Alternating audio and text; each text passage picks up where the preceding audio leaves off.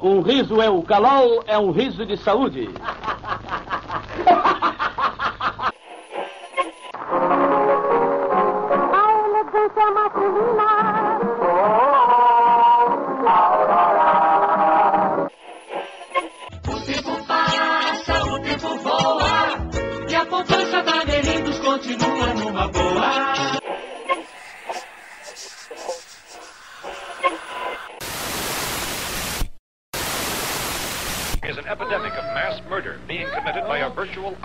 Unidentified assassins.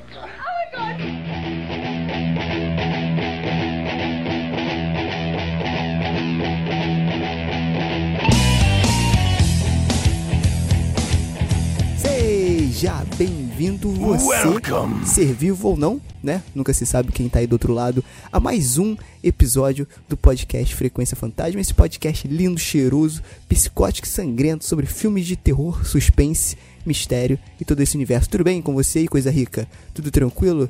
Eu sou Sérgio Júnior, o host dessa bagaça. E no episódio de hoje, nós não poderíamos deixar passar em branco, né? Nós já desenhamos o nosso pentagrama aqui no chão para poder falar sobre o remake de Suspiria. Exatamente, esse remake baseado aí no filme clássico do Dario Argento de 1977. Claro que a gente vai contextualizar aí, né, voltar um pouco no filme de 77, enfim, pra gente poder preparar a, o terreno para poder falar do remake. E claro que eu nunca tô sozinho e hoje comigo está ele aqui, o nosso Indiana Jones dos filmes de terror, nosso pesquisador oficial, Lucas Livino. Tudo bem, Lucas? Fala pessoal, beleza? Aqui é o Lucas e a dança serve como instrumento para externalizar sentimentos e as coisas que se ocultam na mente das pessoas. Mas o que acontece quando o que se oculta é algo maligno? Eita, bicho, essa fera aí. Estamos aí também com ele, Profundo. o cara que voltou dos mortos e a gente não sabe se ele é um suspiro, um, ou a mãe das lágrimas ou não sei o que, não sei o que raios tem no corpo desse homem. Fábio Morgado, isso pegou meio mal falar assim, né? Fábio Morgado, tudo bem, Fábio Morgado? Como é que você tá? Ai. e aí, pessoal, beleza? E ah, tô suspirando porque nós vamos falar de Dario Argento hoje. Aí, o, o, o Fábio é a mãe das lágrimas, cara, porque o que ele vai chorar quando for for editar o episódio não vai ser pouco, não. É verdade. Então é isso, galera. Antes da gente começar, lembrando que o podcast Frequência Fantasma está aí em todas as plataformas digitais.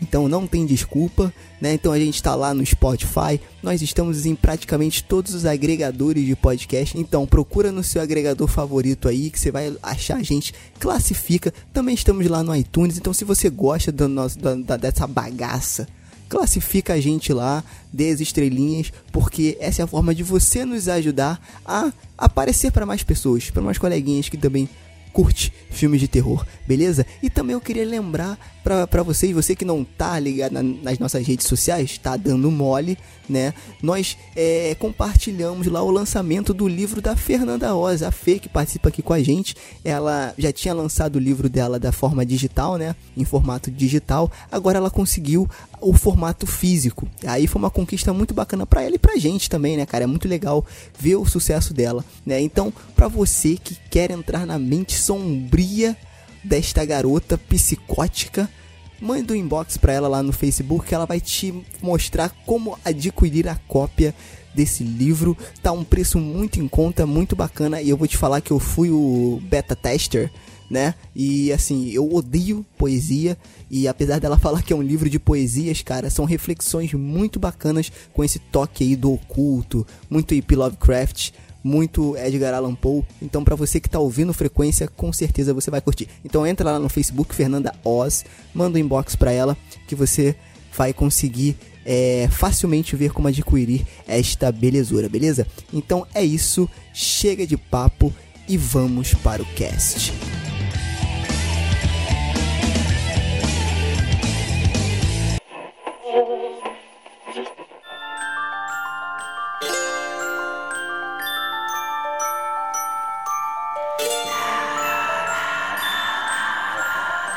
Então, galera, antes da gente começar a falar aí do remake de 2018, eu acho interessante a gente dar uma ambientada aí nos nossos ouvintes, até porque eu não sei se todo mundo que tá ouvindo assistiu o filme de 1977, de mesmo nome, Suspira. Se você não assistiu, primeiramente você tá errado, que já era pra ter assistido, porque o fã de terror tem que assistir esse filme, estou cagando regra sim porque esse filme é obrigatório, né? Ele é muito bom. E também eu acho interessante a gente falar um pouco sobre o diretor do próprio Dario Argento, né, cara? O Dario Argento nasceu em Roma, né? Filho de um produtor siciliano e executivo Salvatore Argento e da fotógrafa brasileira Elda Luchardo. Né, ele começou lá na carreira dele é, no cinema como crítico. Olha aí, uma profissão que a gente bate muito às vezes, né?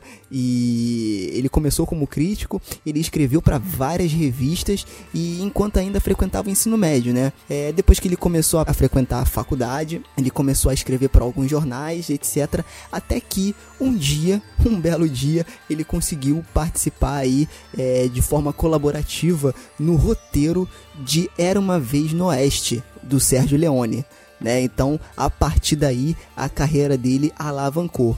Né? E aí, em 1977, nós fomos agraciados, os fãs de filmes de terror, nós fomos agraciados aí com o Suspiria, cara. E que filme é o Suspiria de 1977, que eu assisti, né, pela, sei lá, vigésima vez para poder gravar esse episódio novamente, e eu vou te falar, funciona bem até hoje, hein? Esse filme, Suspiria, cara, ele é uma obra de arte, assim. Concordo. O jeito com que ele trabalhou, quando ele terminou esse filme, que esse filme foi lançado, eles não sabiam porque eles precisam rotular tudo, né? É, tudo precisa ter um rótulo, né? Sim. Então, como rotular esse filme de terror? Ele é o quê? Porque eles não sabiam direito, porque tinha elementos de diálogo, que era o que o, o, o Dario sempre trabalhou, tinha os efeitos de cores, que ele trabalhou muito bem iluminação e cores, e aí ficou como uma obra semi-surreal, que eles tentaram categorizar esse filme do Argento. E é um, um, um, uma obra espetacular. O, o Argento, ele já. Ele, ele para quem não sabe, ele começou trabalhando no gênero giallo, né? Quando ele começou como diretor, que é um gênero italiano de filme que ficou muito famoso na década de 70, que trabalha no sentido de. Ele é um suspense com mistério. Então, geralmente é, é uma história de um assassino que não é mostrado durante o filme. Você geralmente só vê a mão dele com uma luva preta matando e no final que é revelado tem sempre um detetive ou alguém que tá tentando investigar as mortes e pegar o assassino. Esse é o gênero. E nesse filme do Suspiria, de 77, você vê esses elementos acontecendo, ele colocou esses elementos. Então, para quem não, não, não viu, tá marcando toca, mas ele é a história do quê? Ele é a história de uma, uma bailarina chamada Suzy Bannion, que é uma, ela mora nos Estados Unidos e ela recebe um convite para participar de uma escola de dança na Alemanha, em Friburgo. E ela vai para essa escola de dança e quando ela chega lá, ela vê que coisas estranhas estão acontecendo. E que seriam essas coisas estranhas? A diretora da escola é uma bruxa chamada Mãe Marcos, que mata. Ela tem o círculo de bruxas ali, é um ninho de bruxas ali onde elas ficam. As alunas são devotas delas, a maioria, e as que não são, ou que querem sair dali, acabam morrendo. Então ela tá envolto desse mistério. Essa é a trama do filme. Né? E aí, dentro desse, dessa uma hora e meia de filme, o Dario trabalha de forma maravilhosa com ambientação e com iluminação fantástico. E uma marca registrada dele que ele põe em todos os filmes que você pode assistir dele, que você vai gostar, é a primeira morte do filme. É sempre a mais impactante. E nesse filme não deixou a desejar. Se fosse nos dias de hoje, com certeza o pessoal ia chamar esse estilo aí de pós-horror, né? Essa palhaçada de hoje, de tudo que foge um pouco do tradicional americano, nego chama de pós-horror. Né? É, eu acho que, é, como é, até um, é, um, é uma coisa que a gente incentiva muito aqui no Frequência, quem já escuta a gente há um tempo, é assistir filme de outras nacionalidades. Por quê? Porque, cara, é uma outra visão, é um outro jeito de enxergar o horror e o terror. Né? Então, o Suspiria, para mim, é Claro que acrescentando todo o cuidado técnico e habilidade técnica que o Dario tem, cara, é um terror italiano sabe? Sim. É um jeito de filmar, é dentro daquele contexto da época. E assim, é o, é o estilo dele, é a visão dele do que seria um terror. E é bem diferente, é bem legal. E meu amigo, com certeza se o Dumbledore visse esse filme, ele ia estar tá se cagando nas calças que ele ia ver o que é bruxo de verdade. Com certeza. E, e esse filme, ele foi tão, tão bem na época, tão bem visto, que o Argento, é, antes dele, dele fazer esses filmes, quando ele começou a carreira, ele trabalhou com, com filmes que fizeram o que ele chamou de Animal Trilogy, a trilogia animal. Que é O Gato de Nove Caudas, é, Quatro Moscas no Veludo Cinza e, e o Pássaro da Plumagem de Cristal, se eu não me engano. Que são filmes de diálogo mesmo, não são filmes de terror, eles são filmes de suspense e mistério. E ele aproveitou, no Suspiria, ele quis fazer a trilogia dele das bruxas, e isso é muito interessante. Então você tem, depois do Suspiria, em 82 ele lançou Inferno, que você vai encontrar como a Mansão do Inferno, que é sobre, porque são três bruxas, né, que ele criou. É a Suspiria, que é Suspiriorium, a Mãe das Lágrimas, que é a Lacrimorium, e a Tenembral, que é a Mãe das Trevas. Então, o Inferno é a Mãe das Trevas e em 2007 ele lança o a terceira mãe pra fechar essa trilogia que é o filme que trata da da Lacrimorium. E é o filme que tem a participação da filha dele, né, da Asia Argento, e ele fecha toda essa trilogia das mães. Então é interessante assistir pra você conhecer bem a história, por quê? A gente tá falando disso. Porque a hora que nós entrarmos no filme de 2018, vai ter um contexto pra você entender melhor essa situação. Então é muito interessante acompanhar isso daí do Ar Argento. E como você tinha falado, Sérgio, de a gente assistir filmes de outra nacionalidade, pra você ter uma ideia. Eu tava vendo um vídeo de um cara falando sobre o filme do A Meia-Noite Levarei Sua Alma, do Mojica. Sensacional. Isso é um clássico do terror mundial. E- Exatamente, falando da, da importância da obra. E no final, quando tem os, os mortos que vêm atacar ele, os espíritos, a maquiagem que foi usada e os efeitos, o cara ainda fala, poxa, naquela época, o George Romero ainda não tinha feito zumbi, cara. E o Mojica Sim, já sim. tava trabalhando com, com esse conceito, sabe? É, com esse conceito de morto-vivo, né? É, O morto que exatamente. volta pra te assombrar, etc. Exato, e o, e, o, e o Romero nem tinha começado ainda, cara, a fazer os filmes dele de zumbi. Sim, sim. Isso é muito bacana. Antes da gente passar pro novo, eu acho que, é, na verdade, é, nós estamos planejando aí algumas coisas para filmes clássicos, né? Então, provavelmente, se a gente for focar é, Fofocar? em filmes de. se, a gente for, se a gente for focar nesses tipos de filme, com certeza o Suspiria vai estar na lista pra gente ter um episódio exclusivo pra ele, o Suspiria de 1977. Mas aí eu ia pedir pra vocês, né, só pra gente refrescar a memória, pra gente falar uma característica que marcou no filme de 77 aí antes da gente entrar no novo. Pra mim, já começando aqui, né, o que me marcou bastante é, foi a música, cara. Foi a trilha sonora que eu senti muita falta é, nesse novo filme. É, eu acho que a trilha sonora dos Goblins, né, da banda Goblin, que é uma banda italiana, também só fez isso, tá? Mas, po- porém, contudo, todavia, é, se você quiser ouvir o álbum Suspiria do Goblin, tem no Spotify, se eu não me engano. Então, se for o caso, eu vou até deixar o link aqui. Falando de filmes de outra nacionalidade, também fazendo um parêntese, a gente fez um, um episódio muito bacana sobre filmes de terror do Japão, cara. É um episódio muito bacana pra quem não ouviu ainda. Ouvir, a gente vai deixar o link também no post desse episódio. Você entra lá no cronologiadoacaso.com.br, busca o Frequência Fantasma lá, você vai encontrar. A gente conta praticamente a história do Japão, do cinema japonês pelos filmes de terror. Então é muito bacana, muita indicação de filme ba- bacana, é, vale muito a pena ver, ouvir. Né? Então pra mim o que marcou bastante o Suspiria foi a trilha sonora porque ela conversa muito com a narrativa do filme, cara. Então a trilha ela é às vezes parece que ela entra na hora errada, às vezes ela incomoda, às vezes ela é alta demais, mas eu acho que ela contribui para aquela sensação de merda, de desespero e de agonia que os personagens estão passando ali. Então é uma aula de como a música é não só é, serve pra dar jumpscare ou pra tocar alto pra marcar um filme, mas que, ele, que ela marque um filme, porém conversando com o que ele tá propondo ali, né? Então uma das características pra mim mais interessantes do Suspiria, com certeza é a trilha sonora. E de vocês, o que, que vocês acham? Eu concordo plenamente. Eu acho que a trilha sonora, que nem você falou, tem horas que ela entra meio que é, fora do, do ritmo, mas é exatamente a ideia que o, que o Dario queria.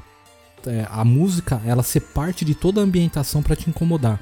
E, e o Goblins, essa banda que fez essa a trilha do Suspira, que ficou fenomenal, eles fazem a trilha do Inferno também. E no inferno tem uma música muito boa que eles fazem, que é sobre as três mães. Eles cantam, eles é uma, uma espécie de invocação de canto na música, chamando o nome das três. É muito boa a trilha do inferno também. Ah, e outra coisa também, aproveitando que vocês mencionaram a questão do surrealismo, uma coisa que me chamou muita atenção desse filme foi o, as cores, né? A, a, utilização das cores nesse filme super saturadas, entendeu? Cores berrantes e a maneira como elas destoam do restante do cenário do, do, do filme. Né? Você vê ali que a, a, o prédio, né, da, onde vivem as bruxas, ele é totalmente diferente, né? Ele tem um ar quase como um conto de fadas ou algo do tipo, e aí na verdade aquilo ali faz um contraste muito interessante com a trilha sonora, que como vocês falaram, muitas vezes incomoda de forma proposital, causa aquele ar de estranheza, e também te revela que na verdade aquilo ali não é bem o que, o que aparenta ser, entendeu? Quando você tem jovens tentando alcançar ali, a carreira, né, seus sonhos e tudo mais, por trás daquilo você tem uma, uma realidade muito diferente, né, uma coisa muito mais sombria e, e misteriosa. Sim, é, eu acho que, meu, essa questão de cor que ele trabalha do vermelho, o azul e o verde é, é fora de série, assim.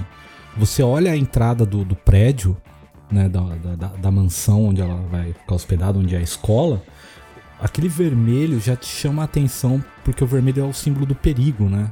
Ele já te chama. Você sabe que vai acontecer coisa ali. É como se ela estivesse entrando no inferno, cara. Exatamente. Tem umas cenas dela no corredor que são fantásticas. A, é, a, luz joga, ela fica numa tonalidade azul, a atriz, a, a Suzy, né? E, e, e, as paredes vermelhas, sabe? É, nossa, ele faz isso daí magistralmente, assim tanto no Suspiria quanto no Inferno ele faz isso. É, eu tive uma impressão também que, que fosse quase como uma. Não uma referência é, objetiva, mas quase como inconsciente daquela época, né? Do, do movimento hip contra a cultura, né? Das cores berrantes. Aquilo ali mais parece, como, como você falou, um inferno, só que digamos um inferno de LSD saca? Uma viagem muito louca com aquelas cores, aquela trilha sonora e por fato de ter bruxa e rituais e tudo mais o que acontece ali. Tem uma frase no filme que eu acho sensacional, que é, é muito bacana quando ela quando a Suzy ela vai conversar com um dos professores lá sinistrões, psiquiatras, meio que especialista em bruxas, né, bruxaria, vamos botar entre aspas. E aí ele fala, né, o azar não é trazido por espelhos quebrados, e sim por mentes quebradas. É sensacional essa frase, cara. É, muito bom. Isso aí já deixa aquele lance de, tipo assim, cara, será que realmente elas são bruxas? Ou então é um lance meio que psicológico, mas é, é, e é uma das diferenças que eu acho bacana e que é, faz eu preferir mais o de 77, o filme de 77, não tirando o mérito do de 2018, é essa questão de afundar mesmo na bruxaria sem deixar essa ambi ambiguidade. Apesar dessa, desse questionamento do psiquiatra, é, esse é um momento específico onde ela tá duvidando do que tá acontecendo ali, ela tá meio que investigando, mas a partir do momento que eles afundam nessa maluquice, cara, é de vez. Entendeu? Então, assim, o, o, o de 2018 também faz isso, a gente vai falar mais, mais pra frente. Mas eu gostei mais da forma que o de 77 fez. É, mas é isso, cara. Esse filme é muito bom. Provavelmente, se a gente for fazer algo especializado aí, entre aspas, para clássicos, ele vai entrar com certeza na nossa lista para conversar aqui. Em cima do que você falou, que eu achei muito certo o que o Dario fez, que ele trabalhou na ideia de quem tá matando? Será que é questão relacionada às bruxas ou é só um maluco psicótico no filme, entendeu? Você, até determinado momento, você não sabe. Né? E a coisa engraçada do, do filme que eu achei é o nome do livro do psiquiatra, né? É meio que bruxaria. Bobagem ou verdade? Tipo, muito simples, sabe? Tem um título crer. elaborado, tipo, é, uma análise profunda da psique humana em relação ao ocultismo. Não, bruxaria. Besteira ou verdade? Sabe? É, uma farsa ou verdade? Isto não existe. Lembrando que o filme de 77, ele foi dirigido pelo Dario Argento, como a gente falou aqui, né? E o roteiro também foi do Dario Argento junto com a Daria Nicolodi, né? Então é interessante a gente deixar também os créditos aí pra mulher que ajudou e colaborou também no roteiro, é óbvio, né? Sim, ex-mulher dele.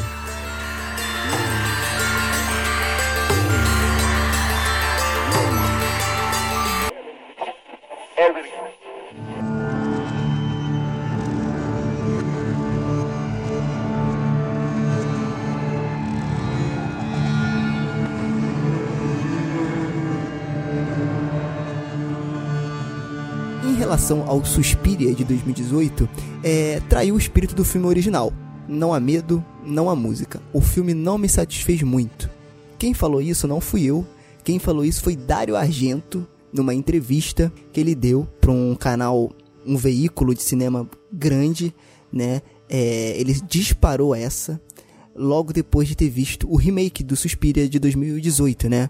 E cara, eu vou te falar, assisti o novo filme, gostei bastante, mas primeiro que eu acho que é impossível a gente fazer esse episódio sem cair no, no, no, no lance da comparação com o de 77, né? Eu acho que é praticamente impossível. Então eu adorei o filme de 2018, porém, né, eu ainda prefiro o filme de 77. Não estou falando que um é melhor do que o outro.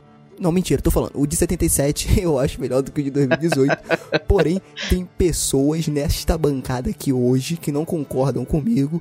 E aí eu quero ouvir e eu quero saber, eu quero ver como que essas pessoas vão me convencer que o de 2018 é melhor do que o de 1977. Eu concordo com o Argento é quando ele fala que é, não a música. Isso realmente, a música que é muito presente no de, no de, de 77, não existe praticamente no de 2018, né? Então, a música ela é um elemento do filme de 77. Tanto a música quanto as cores. Mas é um elemento importantíssimo Exatamente, que contribui diretamente na narrativa. É quase um personagem, sabe? Exato. Mas assim, eu entendo que o, o Luca Guadagnino, ele tentou fazer a visão dele, sabe? O que eu acho assim, é difícil você querer querer comparar e falar dos dois. É igual que nem Morte do Demônio, por exemplo, o Evil Dead. Você tem um do Sam Raimi que é maravilhoso, você tem o outro de 2013 lá que é ótimo. Que é maravilhoso. É, só que o do Sam Raimi é o do Sam Raimi, cara. É, é um marco na história do cinema. Igual o Suspiria do Dario Argento é um marco na história do cinema. Só que assim, eu entendi a proposta do, do, do Guadagnino. O que eu acho que ele foi muito mais feliz foi na questão do roteiro, na construção dos personagens no roteiro, de todos eles, sabe?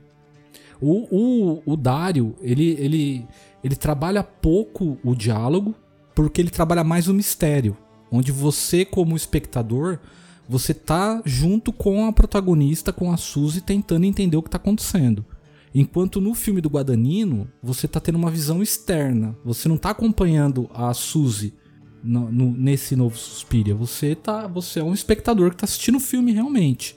Só que nesse daí ele trabalha o quê? Então eu vou trabalhar um roteiro mais profundo para tirar um pouco desse mistério do Suspiria anterior e explicar um pouco mais, porque provavelmente o Guadagnino deve ter assistido a trilogia do das bruxas para jogar esses elementos no filme para o espectador entender melhor, sabe? É, pode ser. É, os elementos da mitologia que o Argento criou, como você mencionou, Fábio, eles são mais, digamos assim, mais explorados no sentido não de que você consegue ver todos eles no primeiro filme, mas eles, a base deles, é esse filme, esse primeiro filme de 2018, ele tem uma base muito maior dessa mitologia do que o original de 77, que você começa a ter ali, você começa a descobrir o que, que realmente está acontecendo já no final do filme.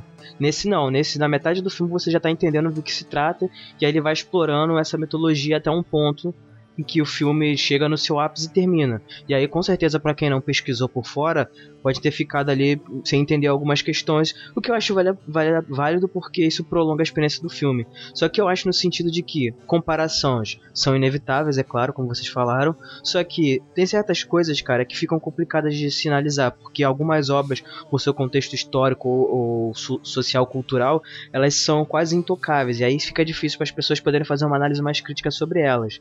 Só que muitas vezes essa, essas obras elas acabam gerando o que as pessoas têm uma predisposição para julgar aquilo que for feito com base nelas ou até mesmo um remake, já com um olhar um pouquinho mais incrédulo, entendeu? Já julgando de uma forma um pouco mais negativa. Isso é uma coisa que a gente tem visto muito, ainda mais em Hollywood, que, que refaz remakes o tempo todo. Agora, já que num cinema que é uma coprodução entre Estados Unidos e Itália, a gente tem muitos elementos de Hollywood, mas também tem as características do cinema italiano. Só que acontece, eu acho que o, o Luke Guadagnino ele preferiu seguir, por um ponto o que eu achei mais interessante, que foi explorar muito mais a fundo a questão da dança como um instrumento que move o filme, entendeu? Então a dança o tempo todo é esse elemento que tá movendo o filme, que tá fazendo as coisas acontecerem, coisa que no filme original eu não senti tanto. Eu, no, no filme original eu senti mais que a dança é um elemento que tá ali só para contextualizar e, e servir de pano de fundo entendeu? E é uma vez, só tem uma cena que eu, que eu me lembro no primeiro filme que você tem ali o, o, elemento da dança ali representado. De resto é mais um mistério, investigação e tal. Nesse, nesse filme não, nesse de 2018, esse remake eu gostei muito, achei muito interessante ele ter seguido por esse ponto, o que eu acredito que tenha criado duas experiências diferentes, entendeu? Então você pode assistir o original e o novo e gostar de ambos, entendeu? E, e não ter preferência por nenhum porque a experiência e assim a ideia do, do que o diretor quis para esse para esse remake ela eu acredito que ela faz uma, uma diferença muito grande sim eu concordo entendi é lembrando que é, a gente não falou isso no início, mas o novo Suspiria, ele é dirigido pelo Luca Guadagnino, né, que foi o mesmo diretor aí de é, chame, Me Chame Pelo Seu... Como é que é? Me Chame Pelo Meu Nome, né? Me Chame Pelo Seu Nome. Me Chame Pelo Seu Nome, exato, que foi um filme premiadíssimo, Nossa, né, e com roteiro do David Guanache, Guaxinim. Guaxinim, é. Guaxinim. que, que tá no roteiro aí do novo Cemitério Maldito, no remake. Ele tá participando aí. Ele também fez o roteiro de Invasores de 2007, que também é outro remake do que é outro Invasores remake, do... exato. que é o Boris Necker, né? Inju, inju, injustiçado, porque eu gosto desse filme. Reconheço que é ruim, mas eu E gosto. ele também fez o, o Renascido das Trevas. Isso aí. Então ele já vem aí, tem, já tem uma, uma bagagem de terror já. Olha, se ele fizer o trabalho que ele fez no Suspiria, o Cemitério Maldito vai ficar bom, hein? Porque o Cemitério Maldito Mas, também mas é um ele não filme... é o roteirista, ele é um dos roteiristas. É, então, isso então, que é o problema, se eu né? não me É. engano, tem mais de um aí. Eu acho que são três ou quatro. É, Então, teve uma coisa, e eu acho legal, que a- a- além da gente falar do filme, da parte técnica, que é muito bacana e é muito importante, principalmente nesses dois filmes. É, falo parte técnica assim, como eu, sempre falo aqui, aqui ninguém é crítico e nem diretor de cinema, né? A gente fala aí baseado na nossa bagagem de filmes. É, mas assim, uma coisa que eu senti falta, que eu, eu percebi no filme de 77, e aí eu não sei se foi uma percepção minha, tá? E aí vocês me falem aí, que eu não vi nesse novo, foi o seguinte, é, eu desde o começo, eu pensei, vocês sabem que eu sou meio maluco e eu faço uma viagem doida, né? É, a Suzy, pra mim, ela, no, até ela descobrir que ele realmente era um ninho de bruxas, ela tava me passando muito aquela sensação como se ela tivesse sofrendo uma pressão da sociedade por ser perfeita, por ser a bailarina perfeita naquela escola perfeita. Então por isso que quando ela chegava na escola ela se sentia mal, tinha toda aquela sensação de perigo, porque ela estava se mudando, ela estava indo para um lugar muito perigoso entre aspas naqueles tempos. No original, né? Isso, no original. Ela estava indo para um mundo que estava passando por transformações muito perigosas, assim, botando entre aspas Era Guerra Fria. Guerra Fria naquele tempo. Então, tipo, tudo isso influenciou para que ela começasse a se sentir estranha naquela escola. E vale a comparação também de que no filme original ela é convidada pela escola. Se não me engano, tem um diálogo muito Exatamente. rápido que fala que a tia dela, alguma coisa assim, é, conhecia alguém da escola e tal, e aí por isso ela foi convidada. Já nesse o, o novo de o remake, não. Ela, ela faz uma, uma prova, né? Um teste para conseguir entrar na escola, né? Ela que busca se, se tornar uma, uma, uma dançarina dessa escola, diferente do original.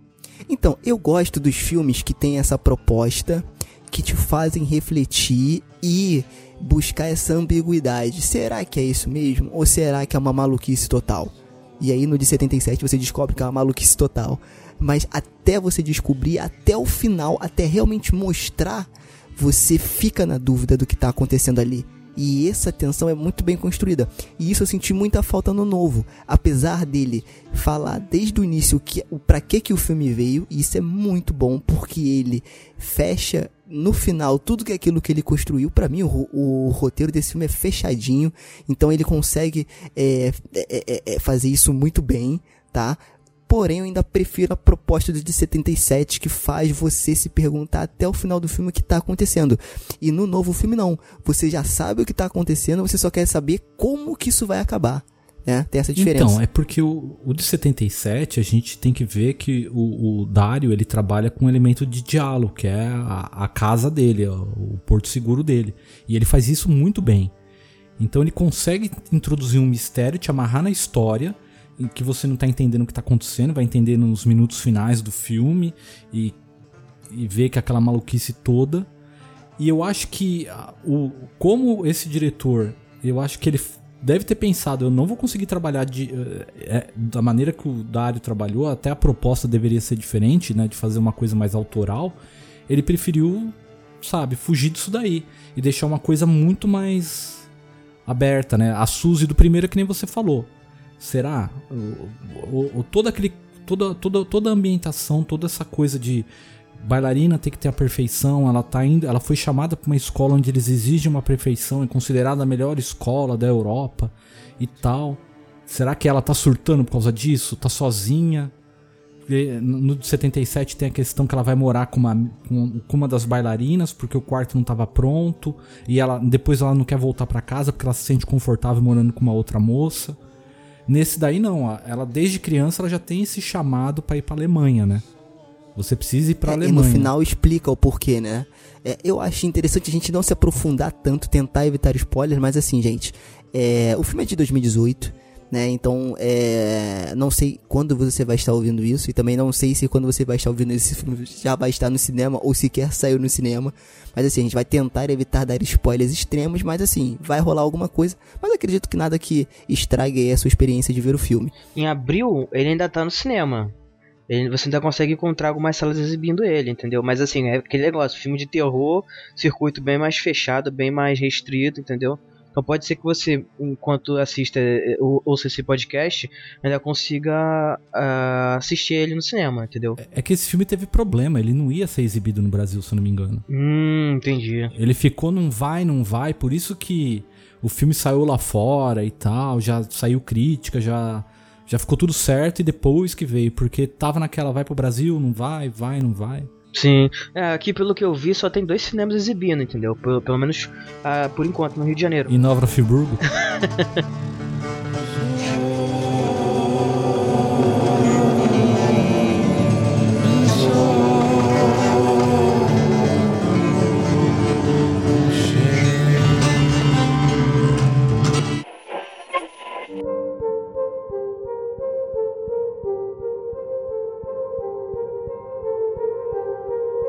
e aí falando do filme, para não falar que eu sou chato e não gostei de nada do filme novo, é, primeiro que o filme, como eu falei, ele já começa mostrando para que ele vem. Pra parada mais psicológica, vai ser um clima mais pesado mesmo, mais para baixo é bem mais down do que o original. Não que o original seja alegre, mas você sente ali, até por conta do uso das cores e tal, esse filme ele tem uma paleta de cor mais cinzenta, mais para baixo, né? Toda essa, essa coisa.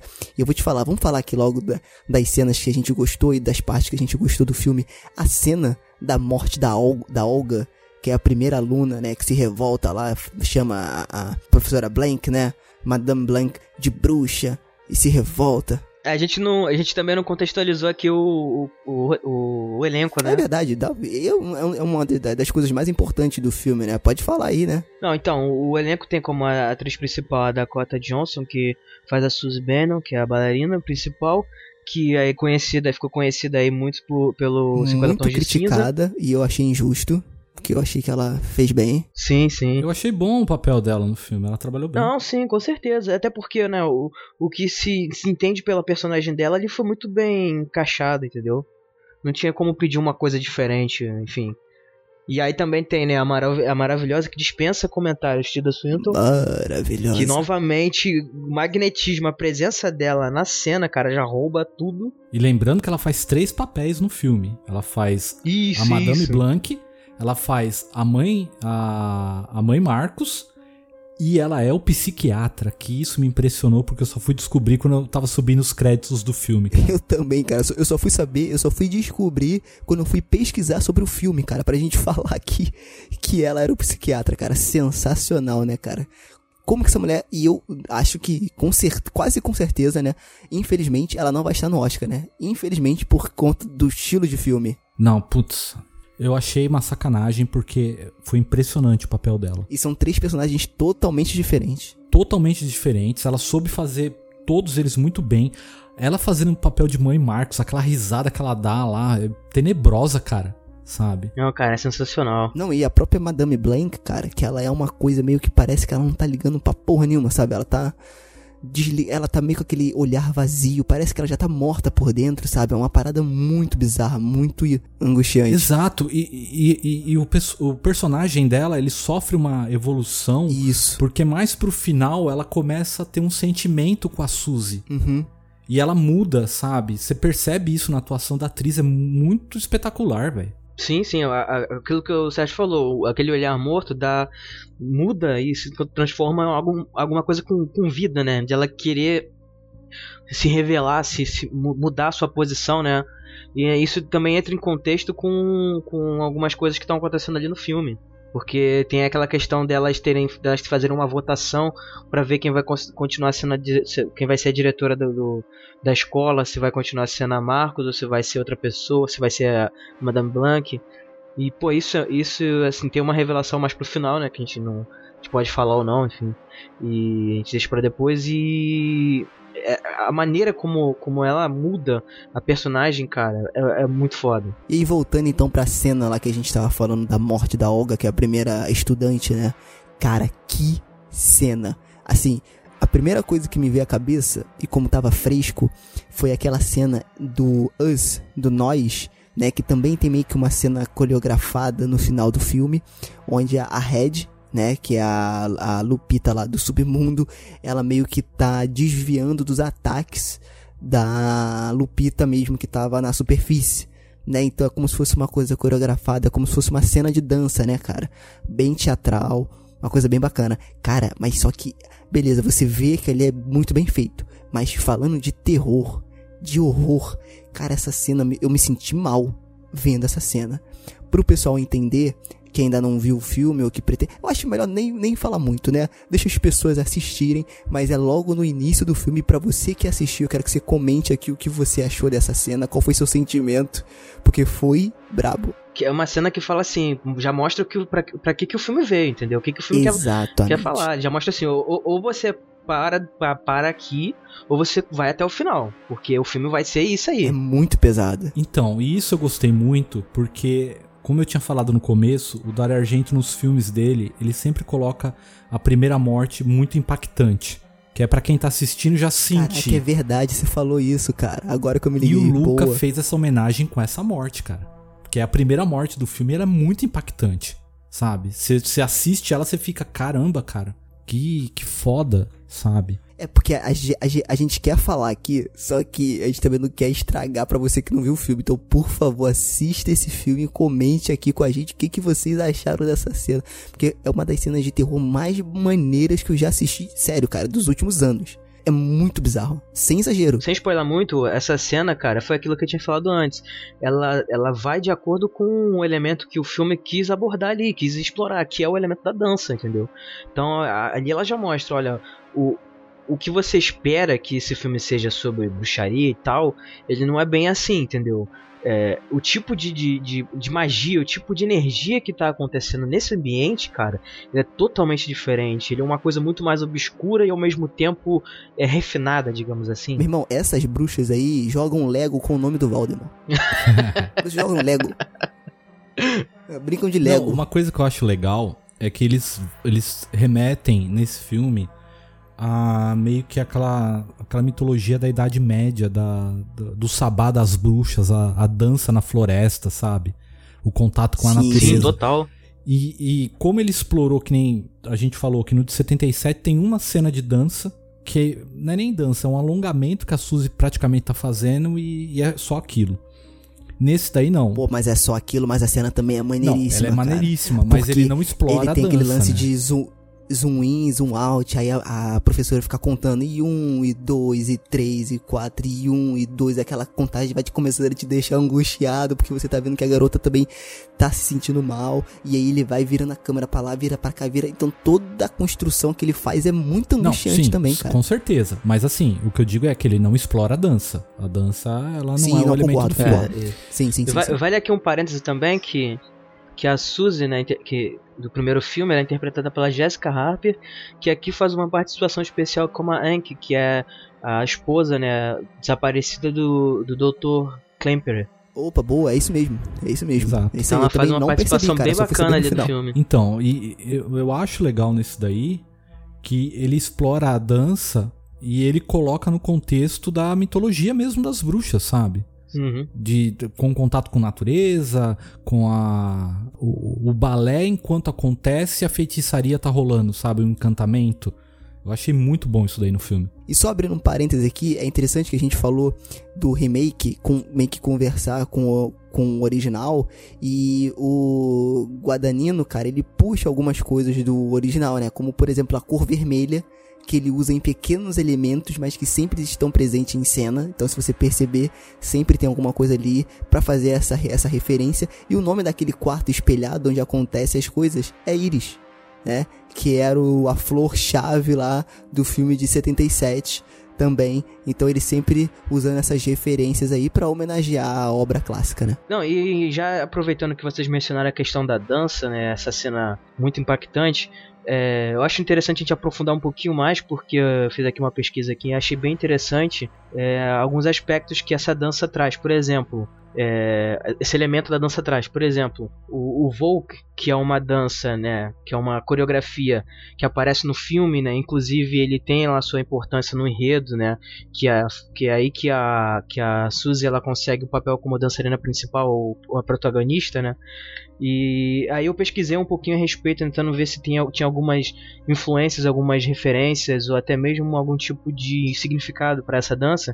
E aí eu pesquisei o seguinte: essa dança ela foi criada pelo coreógrafo franco-belga Damien Jalou. E a dança ela serve como um elemento primordial que representa a tensão temática entre a vida e a morte e conecta a protagonista com a congregação das bruxas, né? Com o poder que, que, que essa congregação tem, que é o, mecanismo dele é a dança, entendeu?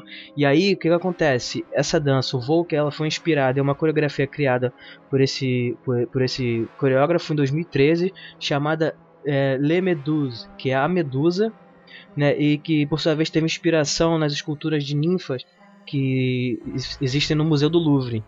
E essas, essas parecem estar sob um feitiço que remete ao mito da Medusa, que transforma tudo que observa em pedra, que é uma metáfora para quem fica estupefado e impactado com a performance das dançarinas enquanto assiste.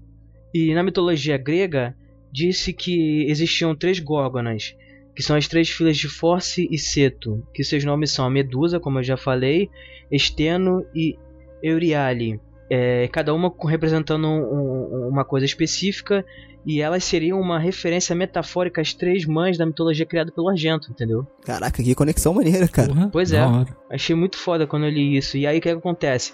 Os movimentos da dança representam resistência, como se as dançarinas estivessem tentando quebrar alguma coisa, o feitiço ou qualquer algo, uma corda ou uma corrente. E o ato representa rebeldia contra certa representação feminina. As cordas elas significam os cabelos da Medusa, que acaba sendo transformada em, em, uma criatura monstruosa e esses cabelos se tornam cobras. E também tem um outro momento aqui que eu não vou spoiler muito, né? Que acontece mais pro final do filme, que é uma outra dança que ela é baseada no folk também, porém ela é, ela é exatamente o oposto. Enquanto a primeira é uma dança um pouco mais refinada, essa última é uma dança visceral, é, e livre de qualquer amarra social, onde as dançarinas estão é, despidas e, e, livres e soltas na, na, natureza, na mãe natureza, enfim. E ela tem esse aspecto é, tribal, onde os participantes seriam estariam uma espécie de transe e seus corpos seriam venerados como totens ou algum tipo de ícone. Tá. Mas isso aí se conecta muito com o final do filme, né? Sim, total. Não, sim, exatamente. Exatamente, porque assim, é, acho que a gente não mencionou aqui, mas aí, por exemplo, a vestimenta que elas usam no, no folk, né, na metade do filme mais ou menos, ela, é, são roupas assim que como se fossem cordas, né, elas estão várias cordas amarradas Isso, nos é, corpos delas. Enquanto você ia falando, eu ia fazendo o link com o que elas realmente estavam fazendo, tipo, a dança era bem, não era dura, mas era bem como você falou, mostrava uhum. um lance de resistência, de força. Exatamente. Elas batendo o pé no chão, né, bem bacana isso. Isso, e aí, é, o que que acontece? Eu tenho aqui uma tem um link, né? Do, da apresentação dessa dança original de 2013. E aí, se vocês quiserem, a gente pode deixar linkado aí no, no, no post desse episódio. Com certeza vai estar aqui no post.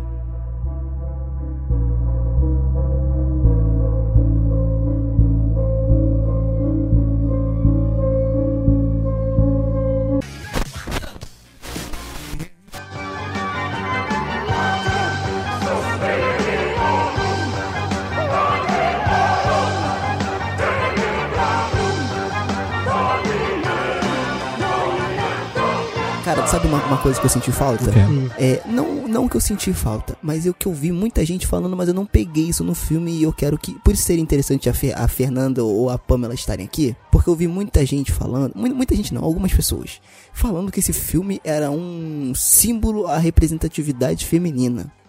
Consegui ver isso, cara. Eu vi mais uma cidade bruxa mesmo, maluca lá, cara. Assim, em alguns momentos, ela até fala que ela é a favor das mulheres, que aquela casa ali é pra simbolizar a força da, da, da- da mulher na sociedade, usando a dança e etc. É, beleza. Eu quis tentar achar isso daí no filme, porque eu tinha ouvido falar desse, desse lance, mas eu também vou falar a verdade que não achei. Tipo, eu tentei conectar até com o fato, porque no, no filme é muito citado o que tá acontecendo historicamente, porque o filme de 2018 ele se passa no mesmo ano do original, em 77. E naquele período na Alemanha tinha um grupo armado de extrema esquerda, terrorista lá, que era o Baader-Meinhof. Esse Baader-Meinhof é o sobrenome de- dos dois líderes, é, é, que é uma que é a Mina, a Meinhof, e o Bader, que é o cara lá, que eu não lembro o primeiro nome dos dois.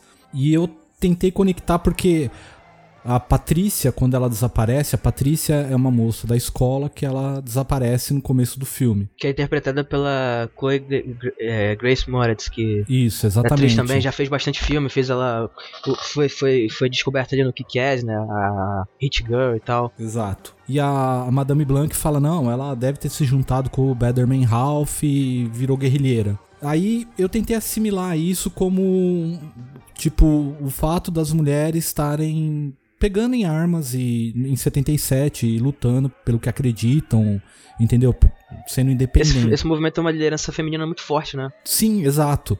É, Mas eu não vejo isso desenrolar no filme, entendeu? O... No de 77, você tinha homens que trabalhavam, tanto bailarinos quanto que trabalhavam na, na, na escola. Isso, eu reparei também. É mesmo, pode É, crer. no de 2018 não tem, são todos personagens femininos que tem dentro da escola. Porque a- aquela de óculos, não tinha uma magrelinha de óculos, cabelinho curtinho? Uhum, sim. eu sim. achava que ela era homem, cara, até um determinado momento. Eu falei, puta, parece um garoto, velho. Que ela tem o cabelo curto, é meio andrógeno, sabe, o rosto dela. Uhum. Mas não, é- ela é uma garota também. Só que eu não vi o filme explorar. Isso daí se ficou, ficou numa camada muito baixa, que aí fica uma interpretação muito pessoal de quem tá assistindo, sabe? Entendi. É, então eu também não senti muito isso não, cara. É.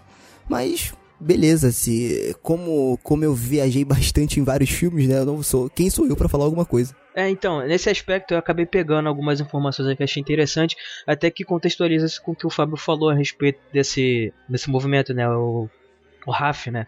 Assim que se pronuncia.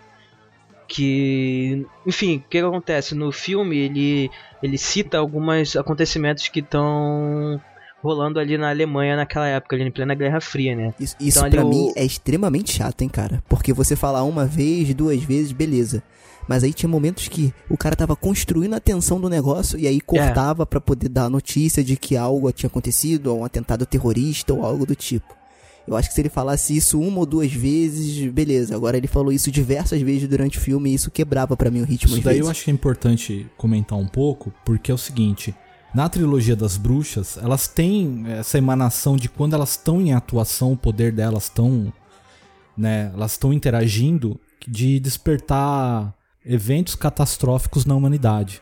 Então, por exemplo, poderia associar ao que estava acontecendo ao fato da, de estar tá, tá tendo isso na escola de dança, da, né, essa ascensão da, da mãe Marcos, né, de ter encontrado o, o corpo hospedeiro. Só que ele não trabalhou muito, então ficou mais pra quem acompanha os filmes, porque isso acontece no, no inferno e acontece mais ainda na, no, na terceira mãe, né? No, no filme A Terceira Mãe. É que nem você falou, acabou narrando muito e não, não deu um certo sentido, sabe? É, eu concordo com o Sérgio quando ele disse que assim, tem um pouquinho de exagero. Se pontuasse ali uma ou duas vezes sobre o que estava acontecendo assim ao redor, em paralelo ao, ao enredo principal do filme, até faria sentido, porque assim, se você parar pra pescar ali o que, que tá se falando nos rádios e tal, você tem uns jornais que a pessoa tá lendo e aí mostra algumas referências, tá acontecendo um chamado outono alemão, né, que foram vários é, assassinatos e sequestros movidos por é, movimentos é, guerrilheiros. E aí te, teve até é, o, o, fato que é bem famoso na, que aconteceu em 77, que foi o sequestro do voo Lufthansa 181, que ocorreu no dia 13 de outubro daquele ano, onde um movimento de, de extrema esquerda, como o Fábio tinha mencionado, ele, ele acabou sequestrando um, um avião que transportava 86 passageiros e ficou durante cinco dias vagando pela Europa, entendeu? Até que o, os, os, negociadores alemães conseguiram né, fazer com que o avião aterrissasse e salvasse a tripulação. Então, nesse período, estava tendo uma esse era um período muito conturbado na Alemanha. Plena Guerra Fria, movimentos guerrilheiros agindo aqui e ali, entendeu? Prisões, assassinatos e tal.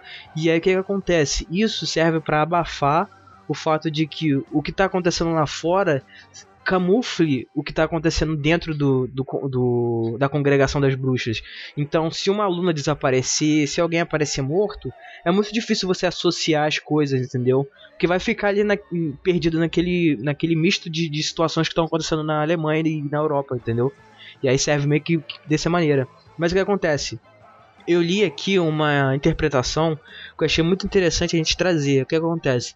Ela foi escrita por um crítico do New York Observer e ele fala o seguinte: o diretor Luca Guadagnino está repetidamente tocando no ponto em que o abuso do poder está corrompendo a sociedade. Aqueles que não se sentem culpados ou sentem vergonha seguem impunes. Podemos ver isso na história do Dr. Klemper, que se trata de um sobrevivente do Holocausto, e nos eventos que ocorrem paralelamente à trama principal. Enquanto que na congregação das bruxas, onde as mulheres mais velhas deveriam estar ensinando e ajudando os estudantes, ao invés disso, eles estão se aproveitando delas. O filme não está dizendo que mulheres poderosas são ruins.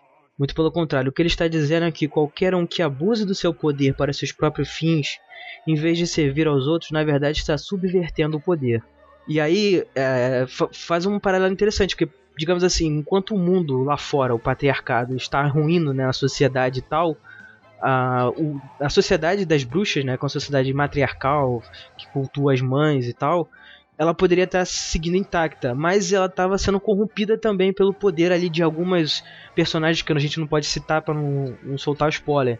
E aí isso é bem trabalhado um pouco mais sutil, mas no final do filme faz sentido.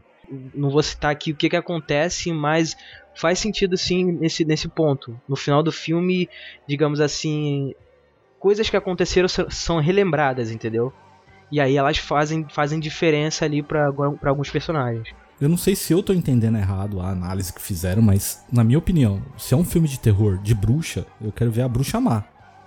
Sabe? Eu quero ver ela fazendo coisa vilanesca, cara. Sabe? Matando e, e tentando poder. Tu quer ver tripa caindo, exatamente. sangue. Se, quer, quer, se, tu, se, tu, se tu quer, quer ver bruxo bonzinho, vai ver Harry é, Potter. Exatamente. aqui, aqui não. Que ritual. Ah, bode, essas então, coisas. Não, mas tem, não, mas tem tudo isso no filme, tá? Sem spoiler, mas tem tudo isso no filme. Só o que que acontece? Essa crítica que eu, que eu li a respeito, ela tá dizendo o seguinte, que mesmo entre as bruxas, independente de, de, de qual maneira elas usem o poder delas, se sejam para benefício próprio delas em, entre elas ou para ajudar o mundo, sei lá, independente do que seja, houve uma subversão do poder entre elas, houve uma rixa entre elas. Entendeu? Então parece que uma tentou passar a perna na outra. Então, mesmo entre elas que deveriam ser unidas, sim, elas sim. têm essa ruptura, entendeu? Então, ali no filme, ele meio que quebra isso, entendeu?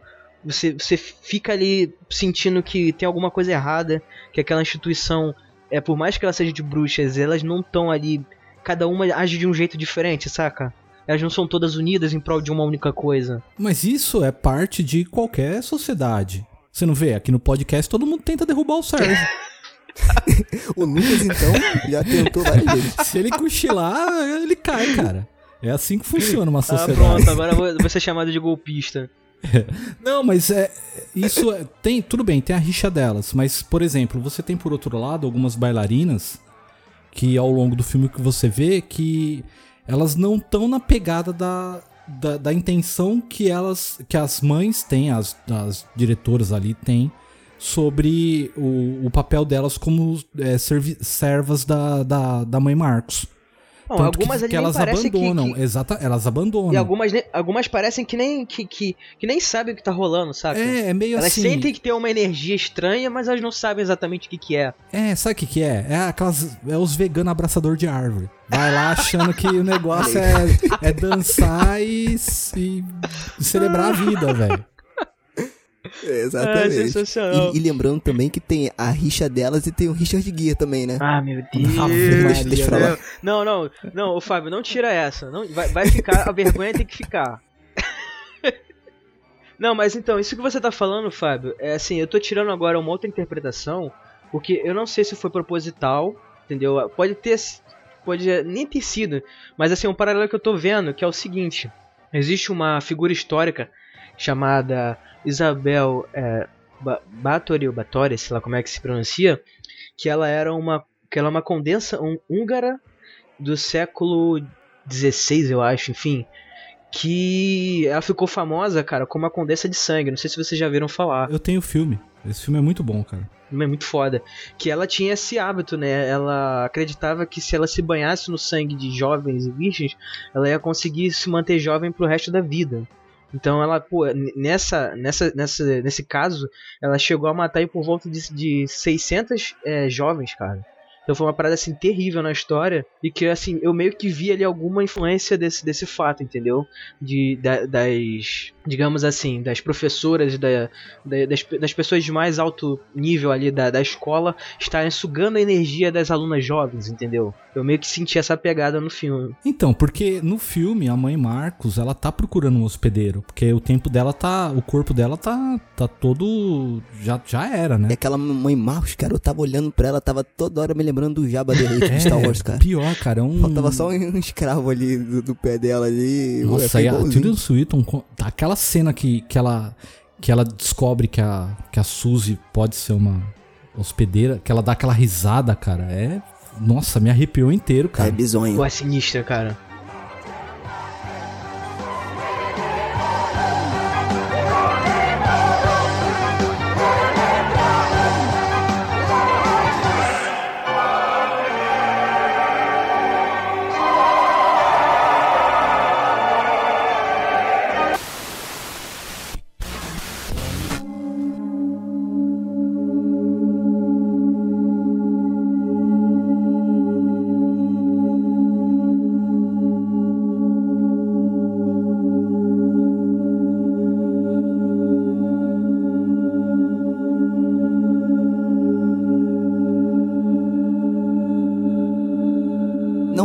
Cara chato que só fala mal do filme. Eu gostei, tá, gente? Eu juro. Mas, sabe o que eu achei? A gente falou da cena da Olga, que é sensacional, da morte dela lá, e até elas retirando o corpo dela. Parecia que elas estavam mexendo com carne, né, cara? Era uma coisa bem fria. Sim. Você se sente mal. É bizarro. Beleza, mas depois daí, cara, não teve mais terror. Teve um suspense. Algumas criações de tensão. Não vou falar não, mas aquela cena que, Não, digamos pode assim, dar uns spoilers leves, pode dar uns spoilers leves. Só o finalzão Não, beleza, que- só, só lembrar aqui o nome da, da amiga, a, a Sarah. Pô, a cena que a Sarah ela quebra o pé, cara. Puta que cena desgraçada, cara. Que elas estão fazendo ali a apresentação do. É do maneiro, Volk? Então, mas é, mas é bem pro final, é, né, mais cara? ou menos ali, é, digamos assim. É na- porque assim, não, eu entendi o que o, o, o, o ponto dos dois. É porque nesse, entre o que o Sérgio tá falando e o Lucas tá falando, a gente tem aquela cena longuíssima em cima do psiquiatra que não precisava ter. Ah, sim, sim. É, toda aquela Não, sequência do concordo. psiquiatra, cara. Então, isso, isso é uma crítica. Por quê? É, no de filme de, de 77, é, eles deixam a responsabilidade de investigar o que tá acontecendo com a Sarah e a Patrícia, se não, se não me engano. Ou com a Sarah, eu, eu, eu não lembro. Que é ela que desperta essa coisa na Isso, Suzy. não, a Sarah e a Suzy, é. São as duas, É, né? a que- Patrícia, ela a some. Patrícia ela some no começo do filme. A Patrícia some. Então, por isso que é legal, porque fica dentro da escola, cara. E faz sentido. Elas não querendo entender aquilo ali. Aí ela. Aí, então, assim, modéstia à parte, eu até conversei isso com o Fábio antes e tal. É, eu acho que essa sequência toda mostrando esse background do, do psiquiatra foi pra exaltar a atuação Da Tilda. da Tilda, né? É, que é justíssimo, tá? Mas, cara, perdeu muito tempo. O filme não precisava ter 2 horas e Não, 36, sim, ô, ô, sim. Lucas. Mas, ô, cara, mas mesmo assim, é, é, mesmo que isso evidenciasse a atuação dela, que todo mundo conhece como ela é uma boa atriz, mas, pô, cara, ela sendo a Madame Blanc, cara, ali já, pô, já não tinha o que falar também, né, cara? Ali- Era sensacional ali, sem precisar da maquiagem e de toda essa. Sabe, ficou 30 vezes a- o velho indo lá na cabana tomar chá. Pra lembrar que ele tinha uma mulher que ele morava lá, sabe? pra quê? Pra que isso, cara? Então, mais uma vez, a gente entendeu, gente. A gente entendeu que o cara tá, tá em luto Exato, ainda. que ele entendeu? não, a gente é, sabe ele tá disso. sempre procurando ainda na esperança, sabe? Eles podiam ter deixado a cena que ele fala com a Sarah, que a Sarah começa a acreditar que tem alguma coisa lá, que eles estão naquele café, sabe? Podia deixar essa parte e o restante dele andando de trem pela Alemanha cortar, sabe? Então, mas o que acontece? No filme original, esse, esse personagem tem, né? Que é o Dr. Klemper. Ele, na verdade, funciona mais como um elemento ali narrativo pra explicar a mitologia, né? Pra contar sobre as bruxas e tal. Nesse filme ele não tem esse, essa função, entendeu? Sim, sim, isso. É, ele, É. Quase que, ele quase que tem uma história completamente paralela, entendeu? Que pouco dialoga com, com a trama principal. Se retirasse ele do filme, cara, sinceramente, não ia fazer muita falta, não, entendeu? Não, ele tem, ele tem duas, duas cenas que, que é importante. É no começo, quando ele fala com a Patrícia, que ele tá analisando se ela tá maluca ou não. E depois, quando ele tá no café com a Sarah falando sobre as bruxas, entendeu? Só. Fora isso daí, o personagem dele não tem sentido na trama mais. Cara, 2 horas e 36 é muito. Exato. Não tem como, É cara. um filme longo mesmo. Pra essa história, é muito. Não, e aí, por exemplo, tem uma coisa interessante que algumas participações eu até mencionei a Jessica Harper, é, fazendo ali uma pontinha ali no filme. Também tem a participação da é, Malgósia Bella, que foi uma top model dos anos 90, que ela faz a mãe da, da Suzy e ela faz a encarnação da morte no final do filme. Ih, interessante, cara. Eu não sabia que era ela, não. Não sabia, é, não sabia disso daí não. E assim, eu só fui entender o que, que era aquela entidade que aparece no final do filme quando eu, quando eu peguei pra ler os créditos, entendeu? E ali faz muito sentido o papel dela, mostrando quem realmente tem o poder e tal. E aí tem essa relação da mãe, entendeu? A mãe permeando ali todo o conceito da mitologia. Então, a gente poderia ficar falando um tempo aqui sobre o meio do filme, o desenvolvimento. Porém, eu, como a gente falou aqui, eu achei lento. É, eu achei que em alguns momentos sim ele cria uma tensão, principalmente do meio pro final.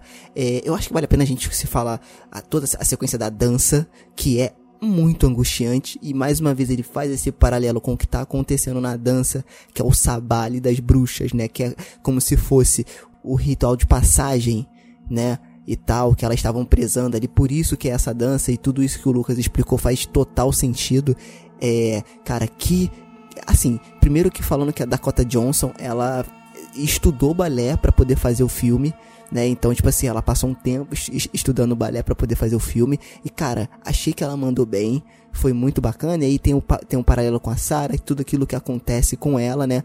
É, a cena da dança é muito bacana, eu né, achei. a- até o figurino eu achei muito da hora, sabe? É, mu- é, é muito Sim, marcante, cara. É muito, muito Toda essa original. questão da eu achei, medusa e tal.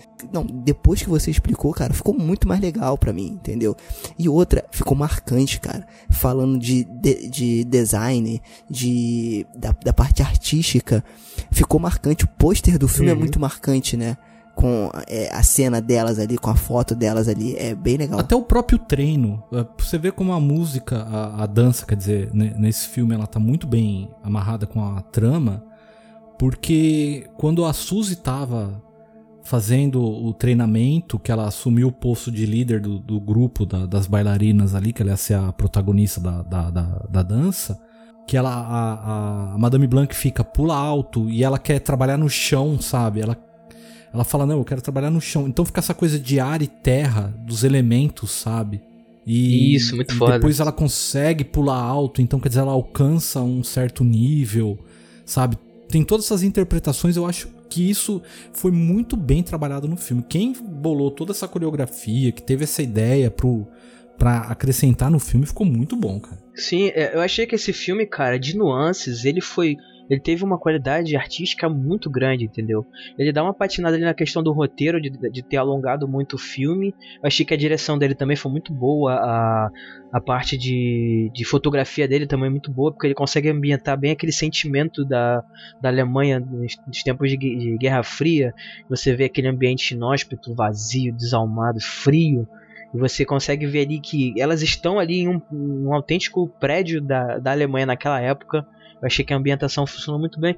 E outro ponto que eu queria destacar, que o Sérgio falou que não, não gostou tanto, foi a trilha sonora, que ela é pontual, em muitos momentos do filme ela é ausente, mas na, no, naquela cena da dança do, do Volk, eu achei a trilha muito interessante, cara. Que ela foi composta por, pelo Tom York, da, da banda Radiohead. E eu achei que ficou bem, bem interessante aquela trilha sonora. Eu até pesquei aqui um comentário que eu achei no YouTube que eu achei bem interessante, que ele fala o seguinte, é... que essa trilha sonora ela se, se encaixaria muito bem em um filme do Kubrick.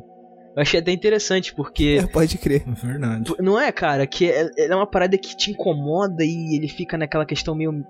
Daquele, aquela. Digamos assim, aquela pegada metalizada, sintética. Ele tem aquele. Fa falando no, no, popular, tem aquele sentimento que vai dar merda a qualquer momento. Exatamente. vai dar merda. Exatamente. Entendeu? Pô, me lembrou muito a trilha do, do 2001 e a do. Pô, fugiu o nome agora do filme. Iluminado? Isso, Iluminado. Lembrou um pouquinho, cara. Lembrou um pouquinho essa pegada, entendeu? De que ela é uma música que é uma constante, saca? Que ela vai.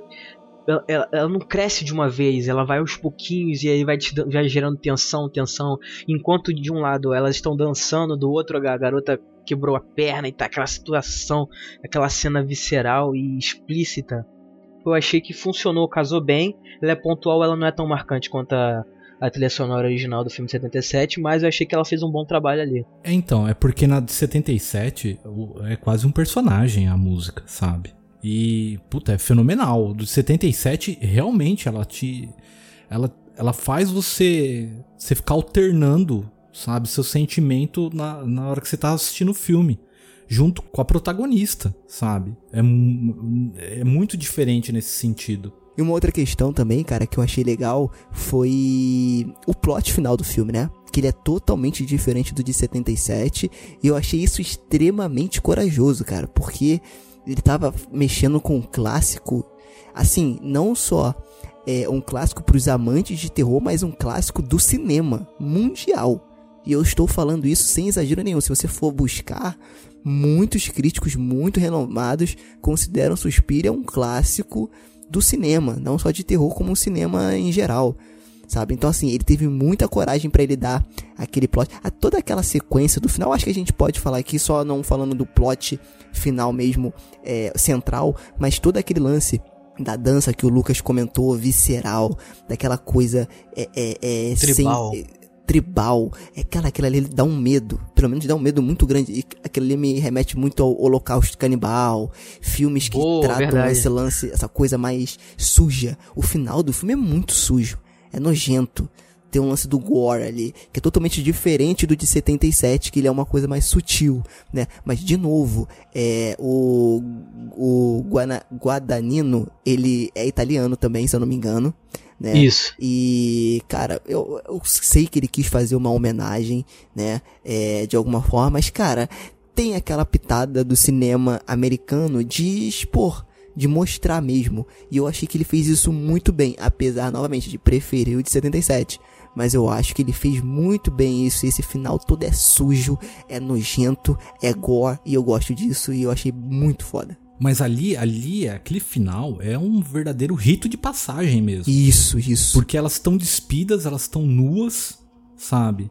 Tá toda aquela loucura, né? É muito.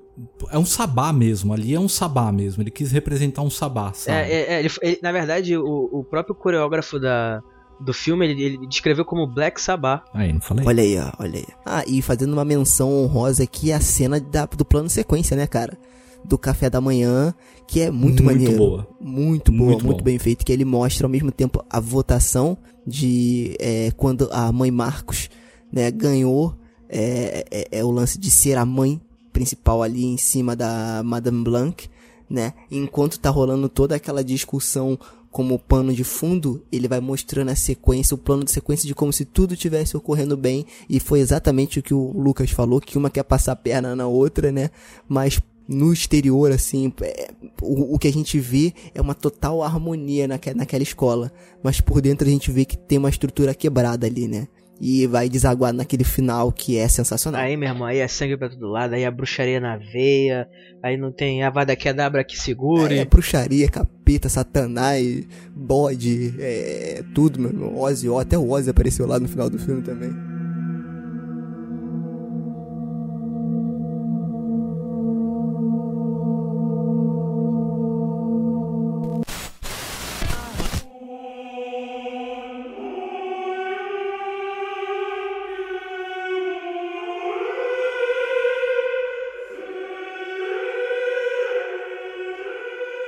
E pra encerrar, aquela perguntinha que é pra deixar todo mundo puto, né?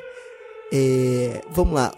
Suspiria de 1977 ou de 2018? Ih, Que que aí vocês acham? você aí cê- aí cê quer o Hum. caos, né, cara? É, claro que não podia faltar, né? Pode escolher assistir os dois? Assiste um e assiste o outro na sequência? Não dê uma de Lucas, não fique em cima do muro. Quero que você me escolha 2017. não, 2007, é, é, Eita! 1977 ou 2018. Ah, eu vou ficar com o de 77 porque é o Dario Argento, cara. não Boa, tem Fábio. jeito e. Eu vou.